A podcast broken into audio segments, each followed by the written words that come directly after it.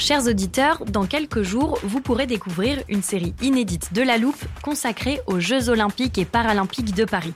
À trois mois de la cérémonie d'ouverture, on s'est demandé comment réussir ces JO. Les transports sont-ils prêts à affronter les milliers de touristes? Le dispositif de sécurité est-il suffisant? L'enthousiasme sera-t-il finalement au rendez-vous? Pour répondre, on plonge durant cinq épisodes dans les archives des éditions précédentes, accompagnés des journalistes de l'Express. C'est à retrouver à partir du 13 mai sur toutes les plateformes d'écoute. It's that time of the year. Your vacation is coming up. You can already hear the beach waves, feel the warm breeze, relax, and think about work. You really, really want it all to work out while you're away. Monday.com gives you and the team that peace of mind. When all work is on one platform and everyone's in sync, things just flow wherever you are. Tap the banner to go to Monday.com.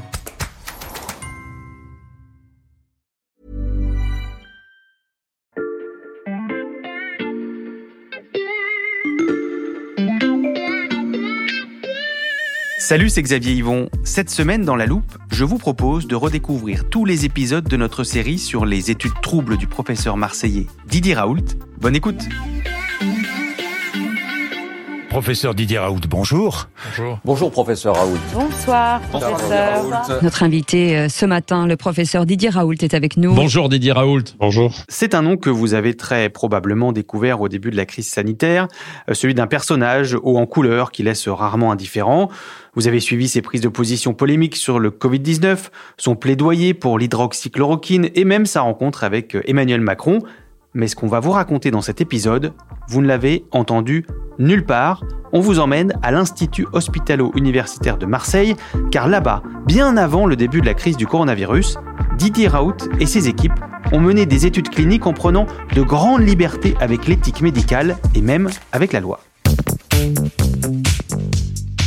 Les révélations dont je vous parle, on les doit à Victor Garcia, journaliste au service sciences de l'Express. Salut Victor. Salut. Depuis le début de la pandémie, tu t'es penché sur le fonctionnement de l'IHU de Marseille. IHU pour Institut Hospitalo-Universitaire, un lieu unique spécialisé dans les maladies infectieuses et émergentes euh, qui réunit à la fois chercheurs, enseignants, mais aussi médecins et malades. Et Victor, récemment, tu as découvert une étude clinique qui a débuté en 2016 et cette étude, c'est le point de départ de ton enquête. Oui, exactement. C'est euh, une étude qui commence en fait en 2016 dans un cabinet près de Marseille. Et c'est une étudiante en fait dans le cadre d'une thèse. Elle est encadrée par un médecin de, l'IHU, dirigé par Didier Raoult. Et euh, en fait, elle va recruter des patients dans ce cabinet-là. Elle va leur faire passer des tests nasopharyngés, donc c'est un terme qu'on connaît bien maintenant avec la crise. Et elle va chercher des maladies respiratoires, donc comme la grippe par exemple. Dans, cette, euh, dans les personnes qu'elle recrute, il y a aussi des mineurs. Hein. Il y a 41 mineurs, il y en a 15 qui ont moins de 3 ans. Jusqu'ici, rien de très anormal, hein, c'est assez classique finalement. Donc elle va euh, prendre ces, ces, prélèvements, elle va faire des analyses à l'IHU, puis après elle va les comparer avec des résultats d'autres personnes qui sont dans d'autres essais cliniques en fait euh, dans des hôpitaux de Marseille. Oui, donc une étude, je le dis, assez classique, réalisée sur l'humain. Et les études de ce type, Victor, elles sont strictement encadrées en France. Oui, la loi française est particulièrement protectrice. En fait, parmi toutes les lois euh, dans le monde, la loi française est l'une des plus solides, on va dire. Les premières lois éthiques, en fait, euh, viennent du Code de Nuremberg, donc ça se passe quand même après la Seconde Guerre mondiale, et c'est quand même fait dans un esprit de protéger euh, les personnes pour éviter qu'il y ait des expériences qui soient euh, faites n'importe comment ou qui impliquent des recherches sans recueillir le consentement des personnes, par exemple. Et puis ça a été mis à jour au fil du temps. Il y a eu, il y a eu les accords d'Helsinki aussi, pareillement pour protéger les, personnes. Et puis il y a eu la loi française dans les années 80, les années 2000, 2012, 2016. À chaque fois, il y a eu des nouveaux critères pour protéger de plus en en plus les personnes qui participent à des recherches scientifiques dans le cadre d'essais cliniques. Est-ce qu'il y a différentes catégories d'études? On va dire qu'il y a deux grandes catégories. Il y a les recherches euh, interventionnelles où on va faire, on va pratiquer une intervention. Ça peut être des prélèvements, ça peut être un questionnaire, une intervention plus ou moins directe sur des personnes, et ce qu'on appelle des études observationnelles, où là, on va reprendre des résultats qui ont été récoltés il y a quelques mois ou quelques années, et on va simplement les analyser. Donc celles-là ne sont pas risquées, puisque finalement, c'est pur travail de recherche, on va dire, donc elles sont moins encadrées. Mmh. Donc interventionnel ou observationnel, on voit bien la différence, et en fonction, euh, les essais doivent obtenir des autorisations avant d'être lancés. Dans les études interventionnelles, sont des RIPH, donc c'est des recherches impliquant euh, la personne humaine. Il y a trois catégories, il y a un, deux, trois, on va dire, de la plus sensible à la moins sensible. Dans tous les cas, il faut absolument un avis favorable d'un comité de protection des personnes. Il y en a 39 en France, c'est des instituts indépendants. Les chercheurs vont leur soumettre en fait leur, projet, leur protocole, leur méthodologie. Ils vont leur demander euh, si ça leur va, en fait, si c'est euh, en accord avec la loi, et les CPP vont leur donner un avis favorable ou non, en leur demandant par exemple de revoir leur méthodologie, etc. Et pour les plus sensibles, les RIPH 1, les chercheurs vont avoir même besoin d'une autorisation de l'Agence euh, sanitaire française, donc la NSM, qui c'est une double autorisation à la fois d'un CPP et à la fois de la NSM, pour vraiment border euh, la recherche. Comment le patient peut-il être sûr d'avoir eu toutes les informations concernant l'essai auquel il accepte de participer? L'information des patients est un élément capital de la protection des personnes. Cette information est validée par le CPP. Retenez bien euh, tout ça, hein, c'est important parce que, Victor, l'essai réalisé sur 41 mineurs dont on parlait tout à l'heure, eh bien, il respectait pas tellement ces règles. Oui, en fait, euh, ce dont on s'est rendu compte, c'est que euh, dans la thèse, il y a euh, une première problématique, en fait, c'est que les auteurs indiquent avoir reçu une autorisation. Sauf que cette autorisation-là, elle émane du comité d'éthique de l'IHU, qui n'est pas un CPP, en fait. Donc, il n'a pas la légitimité d'accorder une, autorisation. Donc ça, ça m'a intrigué. Et j'ai creusé un petit peu plus. Et dans la thèse, il y a deux fiches de consentement. Donc, c'est des fiches de consentement qu'on a fait signer à des patients pour recueillir leur avis éclairé. Donc ça, c'est typique d'une recherche interventionnelle Hein, d'ailleurs. Et dans cette fiche, euh, qui est signée par euh, Didier Raoult, il y a marqué euh, cette recherche a reçu l'autorisation d'un CPP et de la NSM. Et ce qui est très étrange, c'est qu'ils n'ont pas euh, mis le numéro des autorisations. En principe, on dit on a une autorisation du CPP avec tel numéro, avec une autorisation de la NSM avec tel numéro. C'était assez inhabituel. J'ai tout simplement euh, mené l'enquête auprès du CPP euh, Sud Méditerranée 1 et de la NSM pour leur demander s'ils avaient effectivement donné une autorisation pour cette étude. Et ils m'ont répondu que ce n'était pas le cas, qu'ils n'avaient pas donné d'avis favorable. Quelles sont les conséquences en cas d'étude non autorisée? Il y a des conséquences qui sont éthiques, donc qui peuvent aller jusqu'au Conseil de l'ordre des médecins qui peuvent prendre des sanctions assez dures. Et puis il y a un, versant aussi légal, hein, parce qu'en fait, se euh, prévaloir d'une autorisation alors qu'on ne l'a pas, ça, ça tombe sous euh, le coup de la loi et c'est jusqu'à un an d'emprisonnement et 15 000 euros d'amende. Donc d'après ton enquête, Victor, cet essai a fait fi de la législation en vigueur Oui, exactement. Et en plus, on a continué à creuser euh, cette piste-là et on s'est rendu compte que c'était l'arbre qui cache la forêt.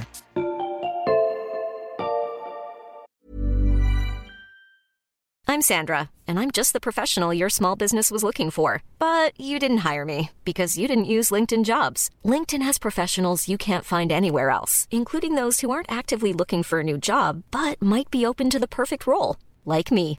In a given month, over 70% of LinkedIn users don't visit other leading job sites. So if you're not looking on LinkedIn, you'll miss out on great candidates like Sandra. Start hiring professionals like a professional. Post your free job on linkedin.com/people today.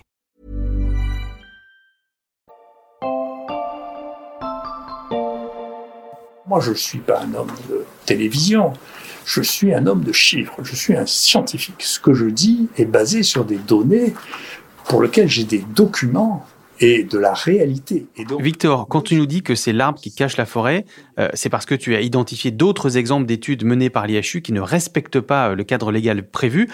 Il y en a notamment deux qui concernent le médicament qui a rendu célèbre le professeur Raoult, si j'ose dire, l'hydroxychloroquine. Effectivement, c'est une affaire qui avait fait un peu de bruit l'année dernière quand le professeur Didier Raoult et ses euh, collègues de l'IHU ont publié des études sur l'hydroxychloroquine. Il y a une toute première étude qu'il a publiée et euh, celle-là, elle est complètement euh, légale, il n'y a pas de, problème, tout semble en ordre puisqu'il a demandé une autorisation à un CPP, un avis favorable, il l'a obtenu.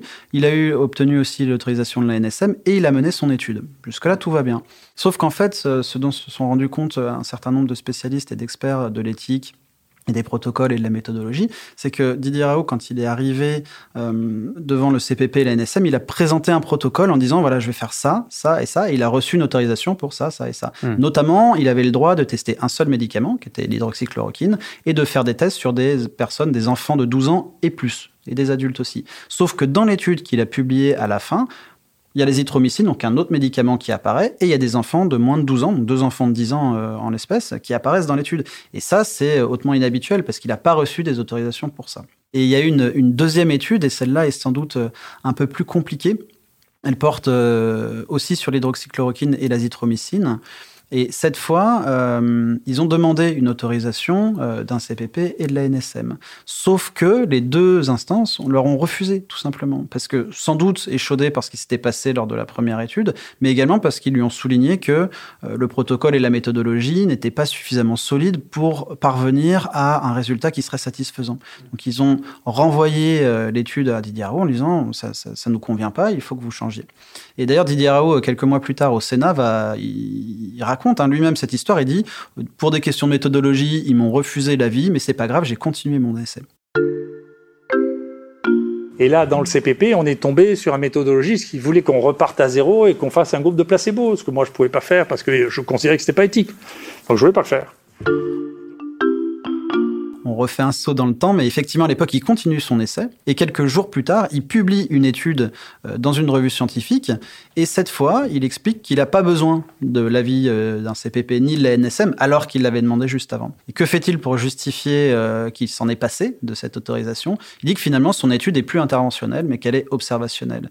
Et Évidemment, tous les experts à qui j'ai pu parler, que ce soit à l'époque et puis dans le cadre de cette enquête, me disent que c'est absolument impossible que cette étude soit observationnelle, qu'il suffit, c'est un petit peu technique, mais il suffit de lire en fait le protocole et la méthodologie de l'étude pour se rendre compte que c'est une étude qui devait avoir une autorisation d'un CPP et de la NSM. Donc tout ça c'est troublant, Victor, et en creusant ces études qui visent à démontrer euh, l'efficacité de l'hydroxychloroquine, tu as découvert encore de nouveaux éléments.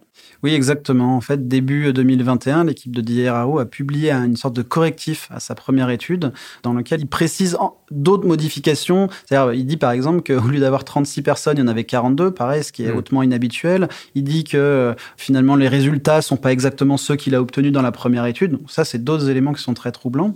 Il y en a un autre qui est de l'interview en fait d'une personne euh, dans la presse locale. Donc c'est Laetitia, elle s'appelle, elle a 37 ans, elle est avocate. Elle explique qu'elle a participé à une étude euh, au sein de l'IHU et qui est une expérience interventionnelle, c'est-à-dire qu'on lui a fait passer des examens, il y a eu des prélèvements, il y a eu des scanners, euh, des prélèvements nasopharyngés, etc.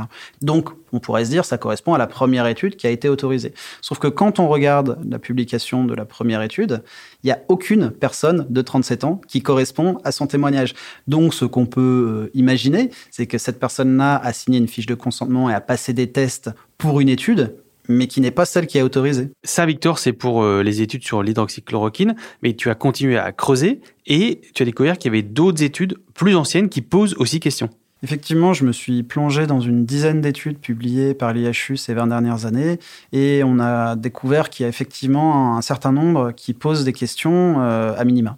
Et lesquelles, par exemple? Il y a aussi une deuxième liste euh, d'études qui sont assez euh, troublantes. La toute première, c'est une étude qui porte sur des slips anti-poux sur des SDF à Marseille. Donc le but, en fait, c'est de euh, d'étudier des SDF qui portent des slips anti-poux, d'autres qui n'en portent pas, et de voir la différence, de voir une différence de résultat si le slip anti-poux est efficace ou pas. Pour cette première étude-là, je me suis renseigné. Ils ont effectivement reçu une autorisation d'un CPP et de la NSM. Donc on peut se dire, bon, tout semble en ordre. Sauf que ce qui a attiré mon attention, c'est que le numéro qui est rattaché à cette autorisation-là est assez inhabituel. Donc j'ai fait une recherche sur ce numéro-là, et là j'ai découvert qu'il n'y a pas une étude qui est concernée, mais qu'il y en a 17. Il y a 17 études qui portent le même numéro, la même autorisation. Et comme je disais tout à l'heure, en principe, la règle générale, c'est une étude, une autorisation, un numéro. Et donc là, ça m'a forcément intrigué. Et hum, j'ai interrogé euh, un petit peu toutes les autorités compétentes pour savoir pourquoi est-ce qu'il y avait 17 numéros. La réponse est assez cocasse, mais il s'avère qu'il euh, y a deux études qui sont effectivement autorisées avec le même numéro, et ça c'est ok, c'est légal. Il y en a deux autres qui ont été autorisées, mais sous un autre numéro, et les auteurs se sont simplement trompés. Et il y en a 13 autres qui ne sont absolument pas liés à ce numéro-là. Mmh. On ne devrait pas lire dans ces études euh, qu'elles ont été autorisées sous ce numéro-là. Les auteurs de l'IHU s'en défendent en disant oui, mais ces études-là, elles n'avaient pas besoin d'autorisation. J'ai inscrit ce numéro-là. Je reconnais une erreur dans la rédaction, mais comme j'avais pas besoin d'autorisation, finalement, c'est pas grave. Hmm. Or, moi, j'ai passé au crible ces études-là. J'ai demandé aussi à des experts de les analyser pour moi. Et dans ces 13 études qui restent avec ce même numéro, qui soi-disant n'ont pas besoin d'autorisation, il y en a au moins deux qui sont des études interventionnelles. Il y en a une qui porte sur la tuberculose chez des sans-abri à Marseille, une autre qui porte sur le Covid. Donc on est quand même très loin des slips anti Hein. Les deux études ont été réalisées en 2019 et 2021. Et c'est deux études où on passe des scanners, où il y a des prélèvements, où il y a de l'intervention, pour résumer. Donc, elles avaient besoin d'une autorisation d'un CPP à minima. On commence à avoir une sorte de schéma euh, répétitif. Au total, combien d'essais cliniques tu as identifié, euh, Victor? Alors dans mon enquête, il y en a au moins 4 voire 6 qui posent vraiment question. Dans toutes les autres études que j'ai vérifiées, il y en a beaucoup plus qui posent des questions. Et puis euh, il y a aussi une chercheuse, une spécialiste de la fraude scientifique qui s'appelle Elisabeth Bick, euh, qui elle depuis un an s'est vraiment penchée sur toutes les études de l'IHU et elle, elle a soulevé une soixantaine d'études dans lesquelles il y aurait des problèmes. Alors elle dit pas forcément que c'est illégal, elle dit pas forcément que c'est des manipulations volontaires, mais elle a posé des questions directement à l'IHU Didier Raoult. Par exemple, elle a trouvé dans des études qu'il y avait des manipulations d'images, c'est-à-dire qu'il y a une étude où on est censé présenter des résultats avec des images qui sont censées les montrer. Et elle s'est rendue compte que ces images-là, en fait, c'était des copier-coller d'images qui proviennent de banques d'images sur Internet, donc qui n'ont rien à voir. Et puis, il y a aussi un certain nombre de questions éthiques qu'elle a soulevées, euh, sur lesquelles il faudrait à minima euh, enquêter, ou du moins euh, pour lesquelles Didier devrait apporter une réponse, selon elle. Je n'ai jamais fraudé de ma vie. J'ai écrit 3500 publications internationales. Je n'en ai jamais rétracté aucune. Euh, pour l'instant, il y, a une fille qui me traque, une chasseuse de tête depuis que je suis célèbre, qui a réussi à trouver 5 erreurs euh, sur 3500. Il y en a probablement beaucoup plus que ça. J'estime qu'il y a entre 2 et 4 d'erreurs dans les papiers que j'ai faits. Et donc, euh, je ne serais pas étonné qu'on trouve d'autres erreurs. Mais je, je, dois vous dire que je ne suis qu'un pauvre humain et que je fais des erreurs comme tout le monde. Est-ce qu'il y a des enquêtes qui ont été ouvertes sur, en tout cas dans certains de ces cas? Alors, au cours de l'enquête, j'ai pu avoir des réponses euh, de la NSM et de la PHM qui me confirment les deux instances qui sont en train de mener des enquêtes internes pour voir si toutes les études menées par l'IHU ces dernières années sont bien conformes avec la loi. Euh, la PHM m'a promis une transparence totale euh, sur la communication des résultats de cette enquête. Et la NSM, de son côté, m'a dit que si jamais ils détectent des irrégularités, ils saisiront de nouveau la justice. Hmm. Il y a aussi une autre enquête qui est maintenant euh, classée sans suite, mais c'est celle qui est liée à l'hydroxychloroquine. En fait, à l'époque, les deux études dont on a parlé tout à l'heure, il y a eu des chercheurs qui se sont plaints en fait de ces irrégularités-là, et le parquet de Marseille a été saisi. Ils ont posé des questions à la NSM. La NSM leur a répondu en leur disant qu'effectivement, il y avait des grosses problématiques sur ces études. Et le parquet de Marseille a continué son enquête, mais d'une manière un petit peu euh, inexplicable de l'avis de tous les experts, ils ont décidé de la classer sans suite en donnant des arguments qui, selon de nombreux experts à qui j'ai parlé, sont euh, une interprétation très locale du Code de la santé publique. Hmm. Et Didier Raoult, lui, il ne risque pas des sanctions par ses pairs, par exemple au niveau de l'ordre des médecins? Ah, effectivement, il y a une enquête qui a été lancée. Euh, ça, c'est l'ANSM qui a également saisi l'ordre des médecins, mais c'est une instance qui est assez régulièrement critiquée pour sa prudence ou sa lenteur. Et pour l'instant, ils n'ont toujours pas rendu euh, leur conclusion.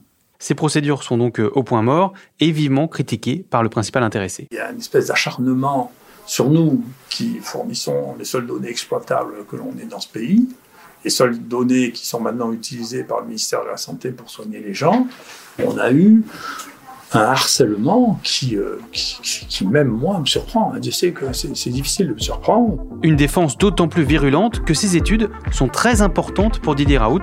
Vous allez comprendre pourquoi.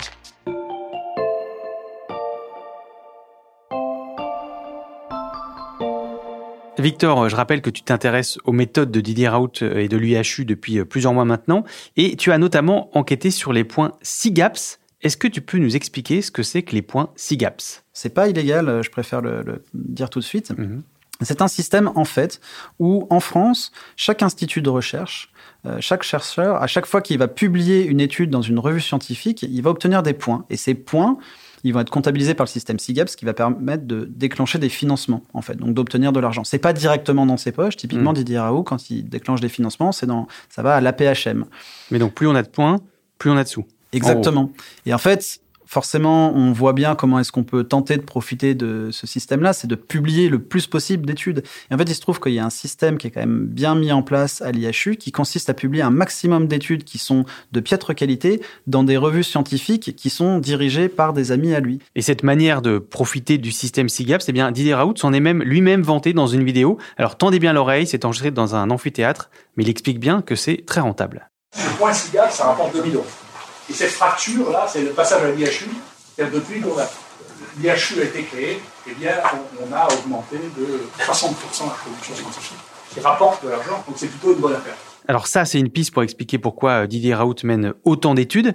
Mais Victor, tu nous disais que des scientifiques ont déjà tiré la sonnette d'alarme. Alors comment ça se fait que ces libertés qu'il prend parfois avec les règles ne soient pas euh, sanctionnées? Alors il y a plusieurs pistes d'explication, euh, plusieurs hypothèses du moins.